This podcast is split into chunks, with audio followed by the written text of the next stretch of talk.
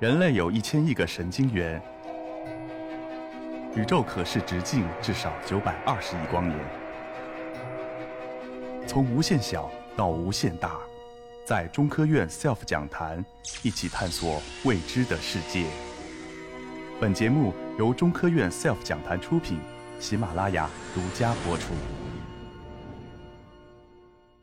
呃，各位现场的呃老师、同学。还有呃，在线的各位呃听呃观众呃，大家好，我是来自北京大学化学与分子工程学院的陈鑫，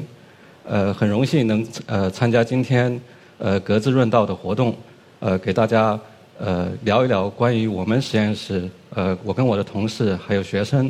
呃所关注的细胞中的糖，呃，可能和呃很多人对呃糖的印象不太一样，呃，我们把糖看作是。呃，细胞的身份标签。那这张图上，呃，背景里面放的是一个癌细胞的图，呃，它是一个癌细胞荧光成像的图。那这个荧光成像所展示的呢，是这个癌细胞里面或者它表面上这些糖分子的分布。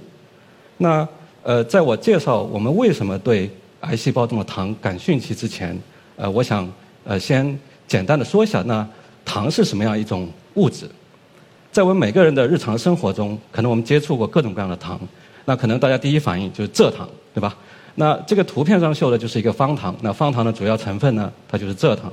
那从化学的角度上看，蔗糖实际上是一个非常简单的一个二糖的一个物质。从化学结构上来看呢，它是一个葡萄糖再加上一个果糖，它们两个连接在一起，就形成了一个二糖的分子。那右下角的这个呃化学的这个分子式展示了蔗糖的元素组成。那么你可以看到，它是由十二个碳原子再加上十一个水分子，你可以简单把它这样拆分所组成的这样的一个化学的一个物质。呃，也因为这样，所有的大部分的糖被称为碳水化合物。那各种各样的糖果里面含有很多的这个这个糖类的物质。我看到现场有很多的这个小朋友。那实际上除了这个糖果之外，呃，我们每天摄入米饭吃饭，实际上是我们摄入碳水的一个最重要的一个来源。那除了米饭之外，其实蔬菜中也有各种各样的含量不同的这个糖。呃，前一位老师给大家介绍了水稻，对吧？那其实米饭里面，呃，我们主要的成分是淀粉。那淀粉是什么呢？淀粉就是由一个一个葡萄糖分子，你把它串在一起，形成一个分子量非常大的一个高分子的一个物质。所以我们摄入米饭之后，就可以得到很多很多的这个葡萄糖。那葡萄糖干什么呢？进入到体内，大部分的葡萄糖能够为我们的机体的活动提供能量，维持我们的生命活动。这也是我们在呃运动过程中，可能大家更熟悉的是跟大家减肥要燃烧脂肪，对吧？那类似的，我们也是通过燃烧的方式把葡萄糖进行降解，然后为机体的生命活动来提供能量。我不知道大家注意到，如果我这里写的这个数字百分之九十五，那你一定会问，还有百分之五的葡萄糖去哪了？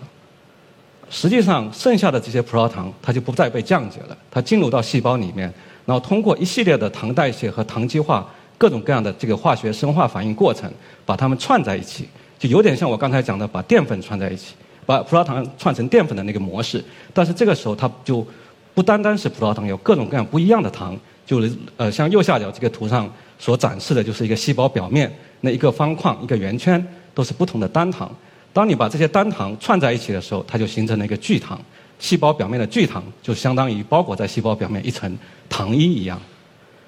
那我们为什么要关注细胞表面的这个这些聚糖呢？或者我一开始说，这些聚糖实际上成了细胞的身份的一种标签，或者说细胞为什么需要身份标签？那我们知道，细胞是组成生命体最重要的一个单元。以人类为例，我们体内可能需要多于两百种的不同类型的细胞，这些细胞长得不一样，那么它的功能也不一样。我们知道，脑中有神经细胞，心脏中有心肌细胞，那么。呃，血管中有各种各样的这个红细胞、白细胞、免疫细胞等等等等这些类型的细胞，那这细胞发挥着各种各样不一样的这个功能，而这些细胞无一例外，它表面都含有一层聚糖。我们可以举这样一个例子，或者对我们来说，我们通常在实验室里面会把这个细胞看成什么呢？看成一个 MM 豆啊，这个 MM 豆，这个可能现场的小朋友都吃过。呃，右边的这个图是一个 MM 豆的这个这个这个照片，那你可以看到一个切面图里面。它最中间一个部分是一个核，这个核是花生，那中间呢是一层巧克力，外面包裹着一层不同颜色的，有蓝的，有红的，有黄的，这些是它的一层有甜味的这个糖。那最左边是一个我们教科书里面非常常见的一个细胞的剖面图。那你也可以看到，哎，它有一个蓝色的细胞核，那中间有个细胞质，然后外面呢有这个呃包裹了一层呃细胞表面的细胞膜。那中间这个图我们刚才已经看到了，实际上在细胞膜的上面，它实际上有一层由各种各样这个聚糖所组成的这样的一层，我们把它叫做糖背或者糖萼，它实际上就是一层由各种聚糖所组成的一层致密的这样的一层一层这样的一个结构。那糖生物学呢，实际上就是研究细胞中这些聚糖它是怎样合成出来的。那合成出来的聚糖在细胞表面，它怎样介导细胞细胞之间的相互连接通讯？怎么样来介导这个细胞变成什么样的一种细胞？那我们呢再来看一个呃比较真实的这个这个细胞的这个图像。这是一个免疫细胞放到电子显微镜下面来看到的一个一个一个景象。你可以看到中间黑的就是它的细胞核，那外面有一层这个这个细胞质，以及它细胞表面我把它标记出来。就是一层聚糖，那细胞表面的聚糖，实际上除了作为细胞表面的这个结构物质之外，它其实还蕴含了非常丰富的这个生命信息。我们还可以做另外一个类比，我们把一个一个细胞看成一个球的话，我们可以把它类比为一个一个星球，比如说地球。那我们可以知道，当你从太空中接近地球的时候，你接触到的并不直接是大地，对吧？你接触到的是覆盖在这个地面上的森林。那森林由什么组成呢？森林就是由各种各样的这个树木，那树木上有不同的这个这个分支，有这样的这个树枝。那这些聚糖就像树木，像这些分支，然后呢，它介导了细胞和其他的细胞的连接，它控制了这个下面这个细胞它的这个生命过程，然后它成为什么样的一种细胞。所以说，我们实验室在做的事情，就想来读取这些在细胞表面这些聚糖所蕴含的这些生命信息。那在介绍我们实验室工作之前，我首先再来举一个例子。嗯，我不知道大家知不知道自己的这个血型。那么，呃，你在体检的时候，体检报告里面很重要的一个一个指标就是你是什么血型的，对吧？如果你是 O 型血，那么实际上在你的血细胞表面，你就含有这样一个聚糖分子。这个聚糖呢，就刚才讲的，有三种不一样的呃正方形、圆圈，还有不一样的颜色，还有三角形，这三个不同的单糖组成。如果你的细胞表面含有这三个糖，这样连接在一起，你就是 O 型血。那么还有的人是呃 A 型血，它是怎么回事呢？它就是在 O 型血的这个聚糖上面，再通过一步酶催化的糖基化反应，接上了一个方框，一个这个黄色的这个方框。那么这样，如果你是这样一个四个糖组成的聚糖在你的血细胞表面的话，那你就是 A 型血。那我自己是 B 型血，那对我来说，哎，我接上的就不是这个方框，而是一个结构很类似，但是有细微差别的另外一个糖。那么这个半乳糖接上去之后呢，哎，就变成了这个 B 型血的抗原。那还有一部分人他。在细胞表面同时具有 A 型血和 B 型血这个决定的这个这个糖原，这糖的抗原，那么这个人就成了这个 AB 型血。所以我们知道这个血型的配型在临床上在输血是非常非常重要的。所以呢，呃，细胞表面的聚糖可以说来决定了，哎，你的血细胞到底是哪一种血型的血细胞？那这个可以作为我刚才讲的标题的一个例子，就是细胞表面的聚糖实际上是细胞的一个身份的一个一个标签。那么类似的事情是不是还会发生在当我们机体发生病变的过程？那实际上是是这样子的。那我们刚才讲到了，呃，细胞就是 MM 豆，对吧？那我们暂且把正常的细胞看成是一个蓝色的 MM 豆，那它蓝色的糖衣上面所组成的糖就一定的组成。我们需要这个细胞它的糖是正常的，长得是一个蓝色的这种糖衣的组成。那么当这个细胞发生癌变的时候，糖生物学的研究很多年的研究就发现了，这个细胞它。表面的这些糖会发生一些特异性的改变，比如说糖变长了、变短了，然后呢，它这个数量变多了、变少了，在不同的癌症里面会出现不同的这个这个改变。那么出现这个改变之后，我们可以简单的认为，癌细胞因为表面的这个糖基化的改变或者聚糖的改变，变成了一颗红色的 M M 豆。那我们是不希望这些细胞变成红色 M M 的，或者反过来讲，我们能不能？通过来观察这个细胞表面、体内的这些细胞表面，它表面的糖是什么样子的？简单的说，我看看我细胞正常细胞有没有变成红色细胞的这个趋势，或者它变成红色之后，我能不能通过改变它红色的糖衣，把它变回到蓝色的正常细胞？那这个是糖生物学这几十年来大家一直非常关注的一个问题。那实际上在呃生物学的研究中，刚才主持人介绍到，呃，我们需要这个新的技术，交叉学科的这个来呃帮助这些研究。那传统的遗传学的方法或者呃分子生物学的方法，往往对糖的标记会受到很大的限制。其中一个原因呢，就是我刚才介绍到的，它糖的产生是一个代谢的过程。那么这个时候，我们实验室或者有呃做化学生物学的很多实验室，就希望通过化学的方法来解决这个问题。那我们来看一看这个这个细胞中的这个糖，呃，除了提供能量之外，作为合成聚糖，它是怎么怎么做到的？那我们细胞摄入葡萄糖、其他的单糖、各种各样的单糖，它会进入到这个呃非降解代谢的那个途径，就是来生成各种各样的这个呃 building block，就是它的这个基源。这些就像砖头一样，这个来搭这个细胞表面的这些呃这些聚糖，是通过细胞中一系列的这个生化反应来进行，最后得到这些细胞表面的聚糖。那作为呃化学家，那我们能做什么？我们擅长做化学反应。那我们怎么做呢？我们先把这些糖进行一个简单的化学修饰，给它接上一个这个图上这个三个氮原子，就是这个呃 N 三这个小的化学官能团，它就是三个氮原子接在一块儿。那么这个三个氮原子很小，它小到什么程度呢？被修饰完这些糖，我们叫非天然糖。但对这些细胞来说，它分不出来，它以为就是原来的葡萄糖，它以为就是原来的这个唾液酸。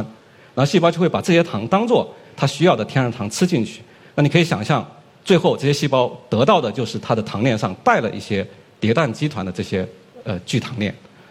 那这个叠氮基团可以干嘛呢？我们可以有一种很特殊的化学反应，叫生物正交反应。这个反应就是能够在生命体中非常特异的不干扰生命的正常活动，把这个叠氮衍生成另外一个这个这个化学键。那有这个化学键之后，我们就可以通过这个反应接上一个绿色的荧光团，对吧？那这个反应其中一类就叫这个呃 click 反应，叫点击化学。那利用这样的反应，简单的说呢，我们就可以对我们想要看到的呃这一类的聚糖，用一个非天然糖接着一个化学反应接上绿色的荧光。那么你在右边的这个图里面就可以看到，我们在培养的细胞里面就可以看到哪一个细胞表面绿的多了，说明它我们关注的这个糖它的这个水平就高了。你可以看到它分布在细胞的什么地方。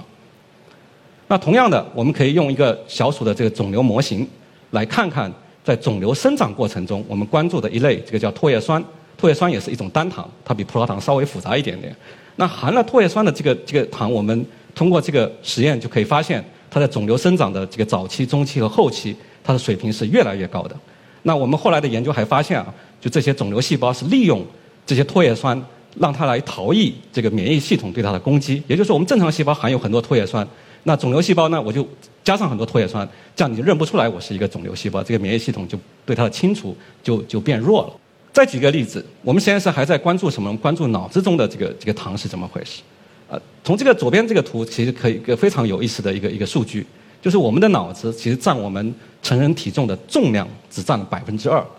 但是呢，它却消耗我们摄入的葡萄糖总量的百分之二十。那这两个数字你一比较。就说明我们人脑是一个耗能非常非常高的一个一个一个一个器官。那同样的，百分之九十五耗能百分之五或者更少一点用来合成这些聚糖，那脑子中聚糖的含量就会特别特别的高。那这个现象实际上在经典的糖生物学里面大家也是关注到的。那么呃，无非就是我们现在想要做的事情，就是利用我们这些化学方法。像这个呃右上角所示的这个方法，先把它通过代谢的方法一个化学反应，我们就可以看到在右下角中间这一排就可以看到在脑子中不同的脑区含着唾液酸的这些糖，它是在不同脑区的分布是不一样的。那我们现在在研究什么呢？在研究，比如说神经细胞之间的连接，这些糖是怎么样呃起到一些介导的作用？在神经退行性疾病里面，它的糖基化会不会发生改变？我们能不能利用这些糖基化的改变？对神经退行性疾病的机理做出一些探索，提供对它的治疗提供一些新的呃思路。那最后一个例子，呃，大家最近可能对这个新冠病毒这个呃关注的非常多。那我刚才讲到了一句话，就是说呃所有的细胞无一例外，它表面都有这个这个糖。那这个实际上也包括了这个细菌，也包括了病毒。我们大家知道，这个流感病毒大家研究的很清楚，它表面的这个糖基化对疫苗的这个产生，它会呃来阻碍这个抗体的进攻，非常非常的重要。那最近的研究发现呢，新冠病毒表面这个结合呃宿主蛋白的这个 S 蛋白，然后它结合在右边所示的，它结合在我们细胞的这个 ACE2 的 receptor 上面，这两个蛋白实际上都含有非常多的这个糖基化。那么很多实验室，包括我们实验室都在呃目前都在研究这些糖基化是如何来介导这些相互作用。那它跟新冠病毒的这个这个呃侵染以及后面的这个呃疫苗的这个效果有没有关系？那么这些都是。现在在值得探索的一些一些问题。那么最后，呃，我要感谢呃我们课题组的同学同事。呃，我刚才介绍到的几个例子都是呃我们组过去几年呃利用这个化学的方法所研究的这个内容。那么最后呢，还要再次感谢呃陈嘉庚科学奖基金会对我们实验室工作的呃肯定和鼓励。最后呃再次感谢大家。